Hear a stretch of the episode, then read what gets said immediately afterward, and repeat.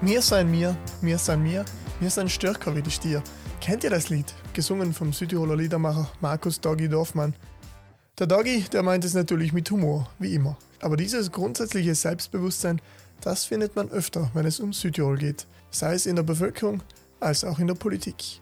Wir sind die Besten, die Musterschüler, egal ob in Rom, in Brüssel oder sonst wo auf der Welt. Ja, wir stehen in vielen Bereichen gut da, das stimmt. Doch Wahlen sind da, um Veränderungen herbeizuführen und über Themen zu sprechen, wo es noch Verbesserungsbedarf gibt.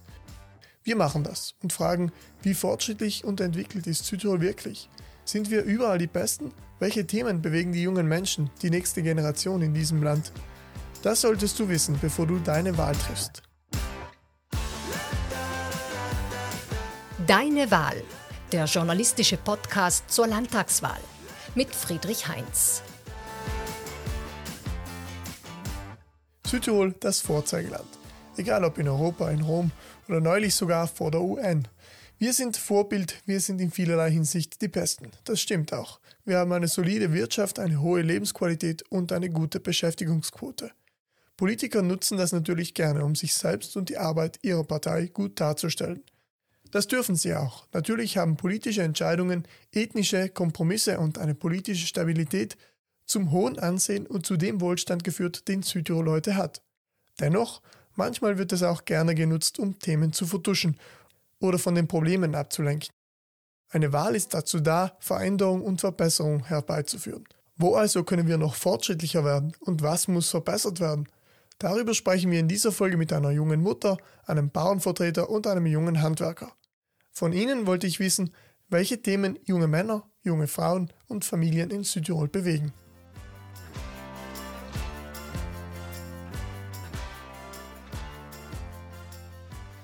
Barbara Black ist Mutter von drei Kindern, Aktivistin, Wissenschaftlerin und Autorin und setzt sich seit Jahren mit deutlichen Worten für mehr Gleichberechtigung und Unterstützung von jungen Familien ein. Die Brixnerin habe ich gefragt, wie fortschrittlich und entwickelt das Land Südtirol aus ihrer Sicht wirklich ist. Ja, ist jetzt immer ganz schwierig, ne? Woran kann, also welchen Bereich will ich mir genau jetzt anschauen und woran will ich das jetzt festmachen? Will ich jetzt sagen, okay, Statistiken leben die Leute länger, haben sie weniger Infektionskrankheit oder irgendwie im Bereich der Innovation und Digitalisierung, was sind haben wir da für Möglichkeiten, die wir noch vor kurzem nicht hatten. Aber was für mich ähm, ein Fortschritt und auch vor allem eine moderne und postmoderne Gesellschaft ausmacht, das ist einfach die Gleichheit. Und das heißt nicht, dass die Leute gleich sind, sondern dass sie eine Chancengleichheit haben. Also dass man auch als Mensch mit Behinderung, als Frau, als Person, die ähm, aus einer Arbeiterfamilie kommt, als Person mit einem Migrationshintergrund die gleichen Chancen hat. Weil das wäre ja der eigentliche Fortschritt. Dass wir es schaffen als Gesellschaft, dass alle, egal wie unterschiedlich sie sind, die gleichen Möglichkeiten haben. Das ist ja auch ein Menschenrecht. Das ist ja nicht ein subjektiver Wunsch, den ich hätte, sondern es wäre ja ein Menschenrecht, vor allem Frauen, die mehr als 50 Prozent unserer Bevölkerung darstellen und in vielen systemerhaltenden Berufen arbeiten, sind immer noch in vielen Bereichen nicht gleichberechtigt. Am plakativsten sieht man das an den Löhnen. Also Südtirol zahlt im Jahresdurchschnitt an eine Frau 25.300 Euro ungefähr und an einen Mann 40.600 Euro. Also das ist der Jahresschnitt, den ein Mann versus eine Frau verdient. Und das schlägt sich dann natürlich auch in der Altersrente ähm, äh, oder nieder. Und zwar haben wir da 735 Euro für die Frau im Schnitt und es sind 1433 Euro so ungefähr für den Mann. Das heißt, wir haben eine ganz große Diskrepanz. Das ist eigentlich eine Riesendiskriminierung und das ist ein, ein Riesenskandal. Das aktuelle System unterstützt Frauen zu wenig, wenn sie eine Familie gründen. Hauptgrund für diese Situation ist laut Black die großteils unbezahlte Care-Arbeit also die Betreuungsarbeit von Kindern und Familienangehörigen zu Hause. Deswegen bekommen Frauen einfach weniger, aus dem Grund, weil sie A, ab dann, wenn sie ein Kind haben, erstmal rausfallen, zu wenig bezahlt bekommen, auch in Elternschaft und Mutterzeit. Dann arbeiten die meisten nur noch Teilzeit, unter Anführungszeichen. Sie arbeiten natürlich mehr als Vollzeit, nämlich mit äh, zu Hause, mit der Sorgearbeit, aber zahlen halt nur noch lohnarbeitstechnisch, kriegen halt lohnarbeitstechnisch nur noch Teilzeit bezahlt und schaffen es natürlich auch aufgrund der Care-Arbeit und den Verpflichtungen, die sie zu Hause haben, nur in äh, sehr wenige Führungspositionen. Aktuell in Südtirol bekleiden nur 0,1 Prozent der Führungspositionen Frauen aus. Also das ist einfach wahnsinnig wenig. Aktuell bekommen Mütter in Italien fünf Monate Mutterschaftsurlaub und bis zu zehn Monate Elternzeit für beide Eltern gemeinsam. Es gibt hier einige Ausnahmen und Unterschiede, aber insgesamt betrachtet schneiden Deutschland und Österreich zum Beispiel besser ab. Es zeigt, im Musterschülerland Südtirol läuft nicht alles prima. Barbara Black sagt, diese schlechte Situation für Familien sei auch der Grund, warum viele junge Menschen nicht nach Südtirol zurückkehren. Damit fehlen ja auch qualifizierte Arbeitskräfte. Das kann eigentlich nicht im Interesse der Politik sein. Und da wir in einer Vorwahlzeit sind, habe ich Barbara Black auch gleich gefragt, welche Vorschläge sie denn konkret umsetzen würde. Also flexible Kinderbetreuung, gute flexible Kinderbetreuung. Das ist wahnsinnig wichtig. Und dann muss es zu einer radikalen Aufwertung dieser gesamten Care-Arbeit kommen. Nicht nur der Kinderbetreuung, sondern auch der Pflege von Menschen, die eine Krankheit haben oder eine Behinderung haben, wie auch immer. Also was, wer auch immer Pflege braucht, das sind vor allem dann Frauen, die die Pflege leisten, der muss bezahlt werden. Und zwar nicht mit einem Taschengeld, mit dem ich mir irgendwie ein paar Windeln kaufen kann, sondern mit einem Elterngeld bis zu 1800 Euro, wie es in Deutschland auch ist. Und zwar nicht nur für drei Monate nach der Geburt oder vier, wenn ich gearbeitet habe, bis ich irgendwie quasi kurz vor Fruchtwassersprung äh, in die Klinik gegangen bin, sondern es muss mindestens ein Jahr gezahlt werden und auch darüber hinaus dann, wenn die Person arbeitet. Diese zwei Sachen sind zentral.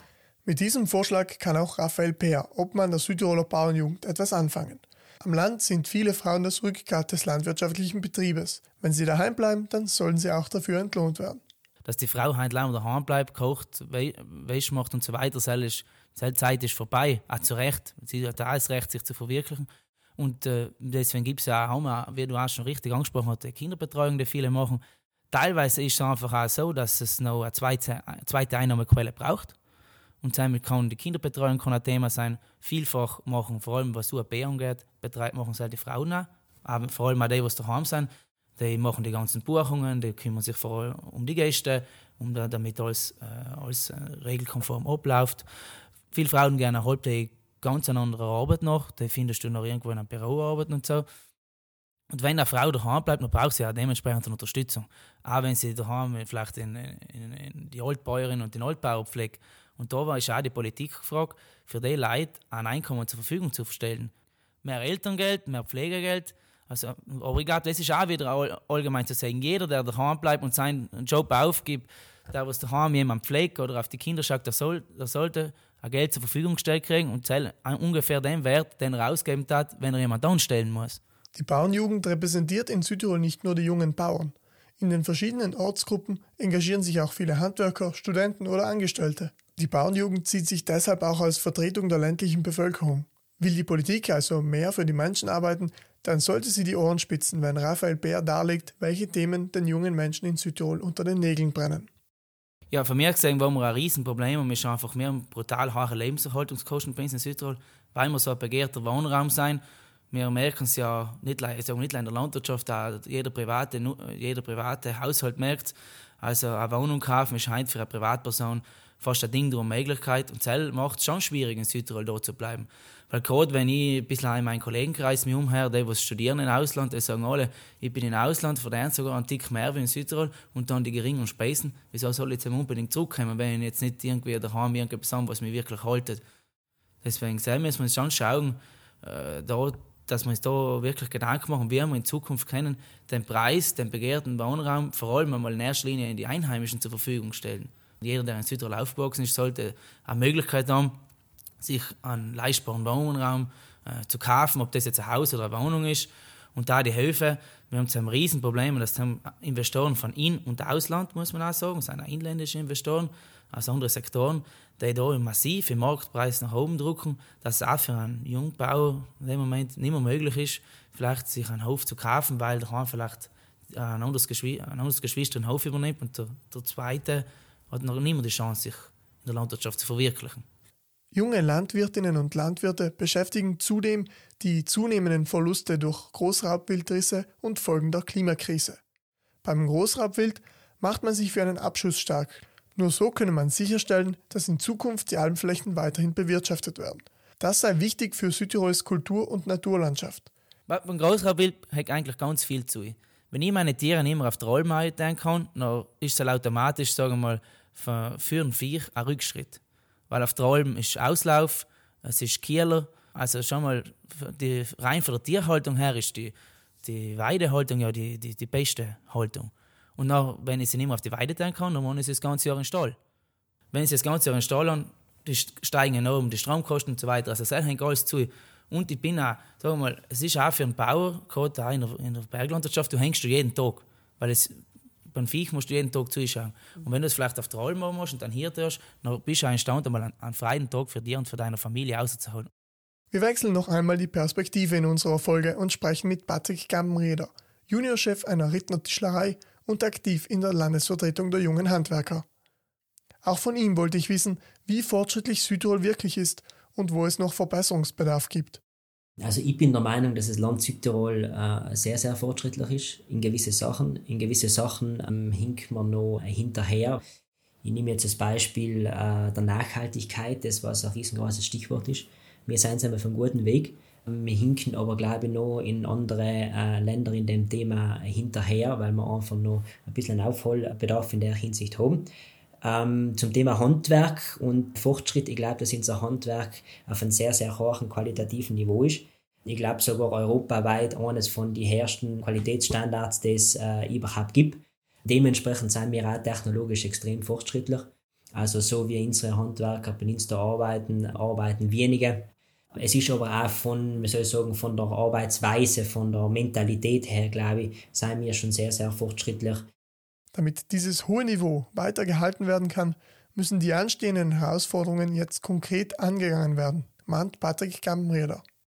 Also wir haben nicht mehr die großen Schrauben zu drehen, sondern wir haben kleine Schräubchen zu drehen. Vor allem die Attraktivität des Handwerks für junge Leute zu gewährleisten in den nächsten Jahren. Weil die Generation Z, die Generation, die was jetzt nachkommt, hat eine andere Anforderung zur Arbeitswelt als die Generationen davor. Und da müssen wir jetzt Rahmenrichtlinien schaffen und das kennen zwar wir Betriebe auch, aber da muss der Gesetzgeber auch bis zu einem gewissen Punkt mitspielen, dass wir in den Rahmenrichtlinien da etwas, äh, etwas tun können, damit wir da einen gewissen Spielraum haben als Unternehmen. Und das wird sicherlich eine der Herausforderungen in der Politik in den nächsten Jahren. Klarerweise bewegen junge Menschen im Handwerk aber auch die Themen, die der gesamten Bevölkerung unter den Nägeln brennen. Als Jugendvertretung sind natürlich die ganzen Themen, die was die jungen Leute irgendwo ähm, generell beschäftigen mit der ganzen Inflation, die wir derzeit haben, mit den ganzen Preissteigerungen, die wir derzeit haben. Das ganze Thema leistbares Wohnen ist ein großes Thema, das was die jungen Leute äh, beschäftigt haben, wo wir im Handwerk aber auch Lösungen äh, bieten können und Lösungen bieten müssen, ähm, damit in Zukunft die Sachen für junge Leute wieder attraktiver werden. Zusammenfassend lässt sich sagen, Klimaschutz, Nachhaltigkeit, leistbares Wohnen, Preisentwicklung und die bessere Vereinbarkeit von Arbeit, Familie und Freizeit wird von allen drei Interviewpartnern genannt. Die Gespräche zeigen, auch im Musterschülerland Südtirol läuft nicht alles wie am Schnürchen. Es gibt Verbesserungspotenzial und viele Themen, die junge Menschen hierzulande bewegen. Deshalb seid wachsam und bleibt kritisch, wenn Politiker im Wahlkampf mit schönen Worten um sich werfen. Informiert euch gut und überlegt euch, wer eurer Meinung nach dieses Land besser machen kann.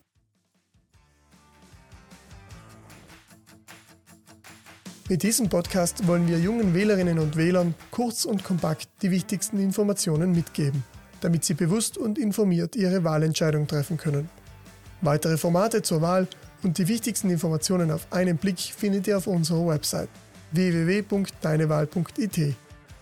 Ich bedanke mich bei meinen Gesprächspartnern für diese Folge, den Sprecherinnen Nadine Walter und Judith Edler, dem Koordinator der Youth App Thomas Mart, dem Jugenddienst Bozenland und dem Südtiroler Jugendring. Für Fragen bin ich gerne auf Social Media erreichbar. Wenn euch dieser Podcast gefallen hat, tragt es gerne in die Welt hinaus. Servus und vielen Dank fürs Zuhören bei Deine Wahl, dem journalistischen Podcast zur Landtagswahl.